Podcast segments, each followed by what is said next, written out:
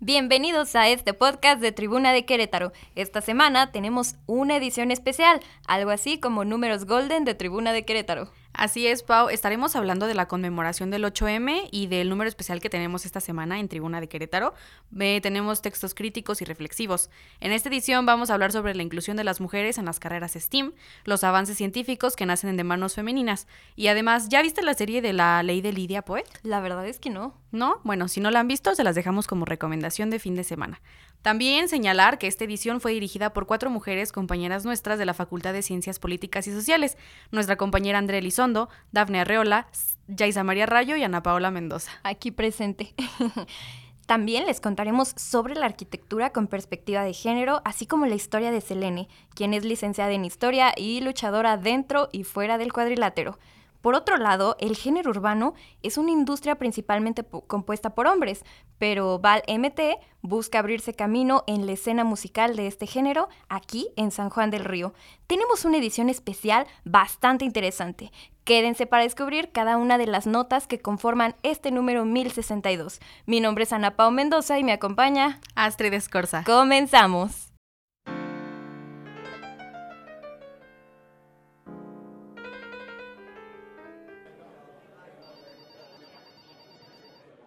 Arrancamos con esta primera información acerca de los espacios seguros desde una perspectiva de género en la arquitectura. La arquitectura involucra el diseño participativo y comunitario para crear ambientes seguros, tal como lo es un lactario. Eso es lo que hace un arquitecto, configura ambientes para que la vida se desarrolle y el desarrollo de la vida no es solo desde una mirada o una estructura, sino que hay estructuras comunes y tienen diferentes miradas. Enfatizó la maestra en arquitectura María Esther Magos Carrillo. Vamos a escuchar la información en voz de nuestra compañera Lorena Yáñez. Espacios seguros desde una perspectiva de género en arquitectura. La lactancia es un proceso muy importante, tanto para la mamá como el bebé, ya que los beneficia física y psicológicamente. Y aunque es una realidad que las madres son libres de apropiarse del espacio donde se sientan seguras para lactar, la UAC ha decidido implementar espacios para maternidades y paternidades incluyentes, en este caso, un lactario. Diseñado y construido colectivamente entre arquitectos y quienes se encuentran en situación lactante. Actualmente, los lactarios se encuentran en Ciencias Naturales y Filosofía y próximamente en la Facultad de Ciencias Políticas y Sociales. Y es que Magos Carrillo, maestra en arquitectura, dice que el bebé necesita sentirse tranquilo, en un ambiente que le motive a calmar ese llanto de hambre. Con información de Dafne Arreola. Y bueno, como lo comentábamos al principio de este podcast, yo te quiero preguntar algo a ti, Pau. A ver. ¿Tú le haces a eso de la lucha libre? La verdad es que ya quisiera yo tener esos talentos y esa habilidad.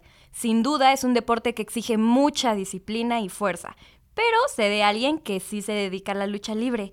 Ella es Selene. Vamos a escuchar esta nota que nos trae nuestra compañera Val. La lucha dentro y fuera del cuadrilátero. Luchadora de tercera generación, licenciada en historia y madre. Selene tiene cuatro años participando en el mundo de la lucha libre. A través de su máscara, ha visto en este deporte una oportunidad para demostrar que las mujeres también ocupan los carteles estelares. Es a sus 22 años cuando oficialmente hace su debut, en su primera pelea, Selene estuvo contra una mujer y un hombre, pero ante los nervios, la multitud y la gran diferencia que existe entre el entrenamiento y una pelea de verdad, durante el encuentro sufrió un accidente en el codo. Aunque las lesiones físicas no serían el primer problema en los inicios de su carrera. Ella recuerda las veces que indirectamente le decían que no estaba bien entrar al mundo de las luchas y que de hecho modificaría su personalidad, porque ese era un ambiente para hombres.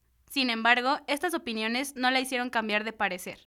Finalmente, por las fechas, recordó que el 8M no lo ve como un día festivo, sino como un día para recordar que tenemos derechos y que lamentablemente aún tenemos que exigirlos. Con información de Silvia Tovar. Muchas gracias por la nota. De hecho, también Selene recalca la importancia del respeto que se le debe tener a la lucha libre femenil, sobre todo bajo un panorama machista en el cual ella considera que algunos hombres solo acuden para sexualizar a las luchadoras. Ah, eso no está chido. No, pero se debe valorar la fuerza y los movimientos de quienes practican la lucha libre. Así es. 100%. De esto nos vamos a ir a un ámbito un poco más musical. Vamos a hablar sobre las Pizárnicas, que son un grupo feminista de rock. Súper. Oye, ¿qué crees que había yo escuchado que ellas estuvieron en el Pulso GNP el año pasado? Exacto, son ellas. Y algo que las caracteriza este, es su capacidad de abordar diferentes temas sociales en sus canciones, ya sea de forma de denuncia o desde la tristeza también, la vida capitalista y todo lo cotidiano. Ellas siempre se han identificado como un grupo feminista, por lo que las han criticado y burlado después de haber ganado su lugar dentro del Pulso GNP 2022, este festival que se lleva a cabo en la capital del estado el mes pasado. Digo no, el mes de mayo, el año pasado. Sí, sí, sí, así es. Hacemos la aclaración. Vamos a escuchar la información. Pizarnicas, repensando a las mujeres desde el rock. Conversando con Ana Zurita, guitarrista de Pizarnicas, sobre el nacimiento de su agrupación, lo que las inspira para componer y lo que ha significado para ellas posicionarse como una banda feminista. El pasado 23 de enero, la Fem Band cumplió tres años de estar activa y nada las ha detenido desde entonces. En 2021 impulsaron el Aquela Rock, el primer festival de música hecha por mujeres, y en 2022 se ganaron el honor de formar parte del line-up del festival Pulso GNP. Algo que las ha caracterizado siempre ha sido su capacidad de abordar diferentes temas sociales, con sus canciones, ya sea de forma de denuncia o desde la tristeza, la vida capitalista y lo cotidiano.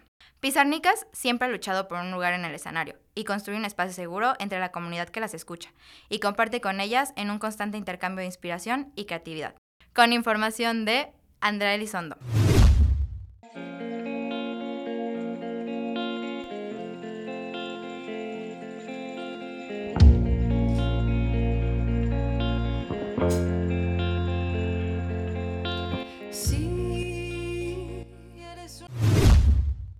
Ves, Pau? Acabamos de escuchar este fragmento de la canción de Consejos para una mujer fuerte de las Pizarnicas. ¿Cómo la escuchas? Ay, la verdad es que es una súper rolota. Para quienes no han tenido la oportunidad de escuchar a las Pizarnicas, vayan a Spotify y en YouTube. Ahí las pueden encontrar.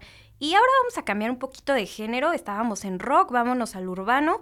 Porque Vale MT, intérprete y compositora que busca abrirse paso en el género urbano y mostrar una imagen empoderada de sí misma a través de sus canciones y de sus performances para continuar en el camino de la música a pesar de los obstáculos. Vamos a escuchar esta historia.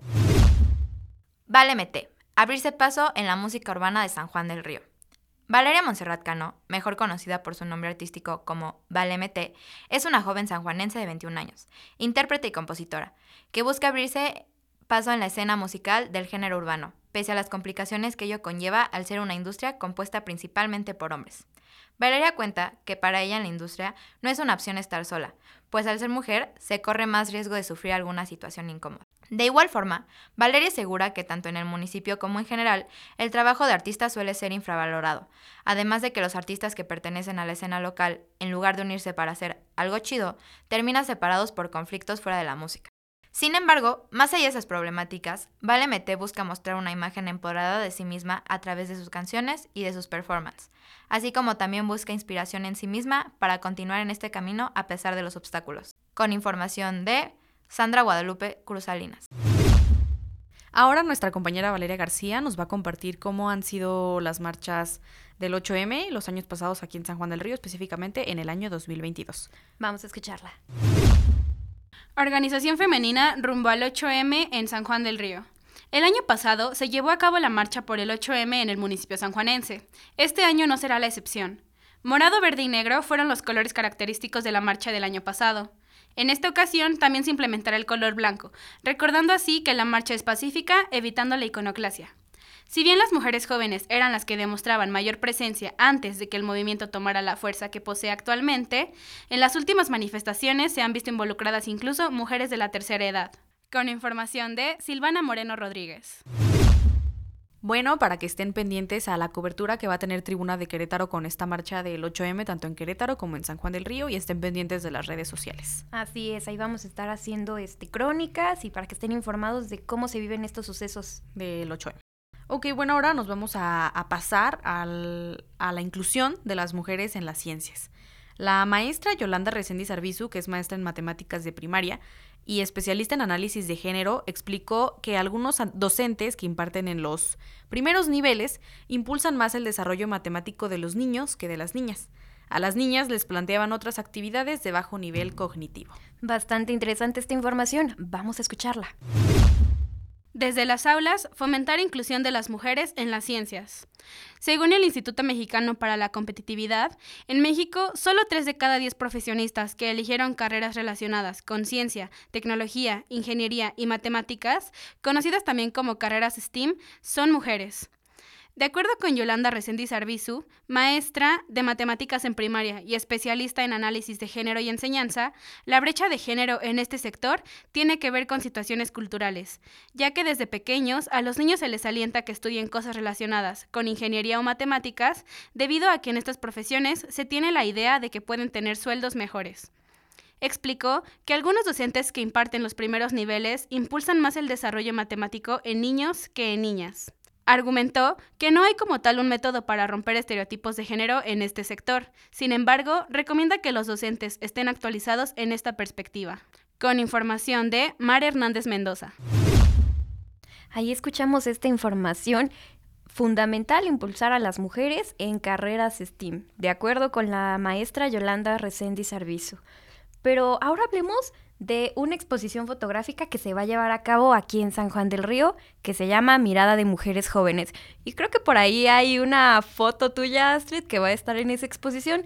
Cuéntanos a todos los que estamos escuchando este podcast y invítanos, haznos la invitación. Vas. Bueno, esta es la segunda edición de la exposición fotográfica Mirada de Mujeres Jóvenes Sanjuanenses. La inauguración va a ser el viernes 10 de marzo del presente año en el Jardín de la Familia a las 6 horas. El acceso es completamente libre.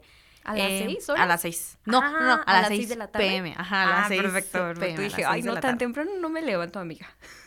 Bueno, el acceso es completamente libre, pueden Ah, ir, este va a ser una entrega de reconocimientos también. Igual si no pueden asistir ahorita a la inauguración, eh, me parece que la exposición va a durar hasta principios de junio, por si quieren dar una vuelta, andan por ahí paseando por el centro y quieren Ah. ver algunas fotos de mujeres jóvenes sanjuanenses, pueden ver y pueden este pues decirnos qué opinan de ello.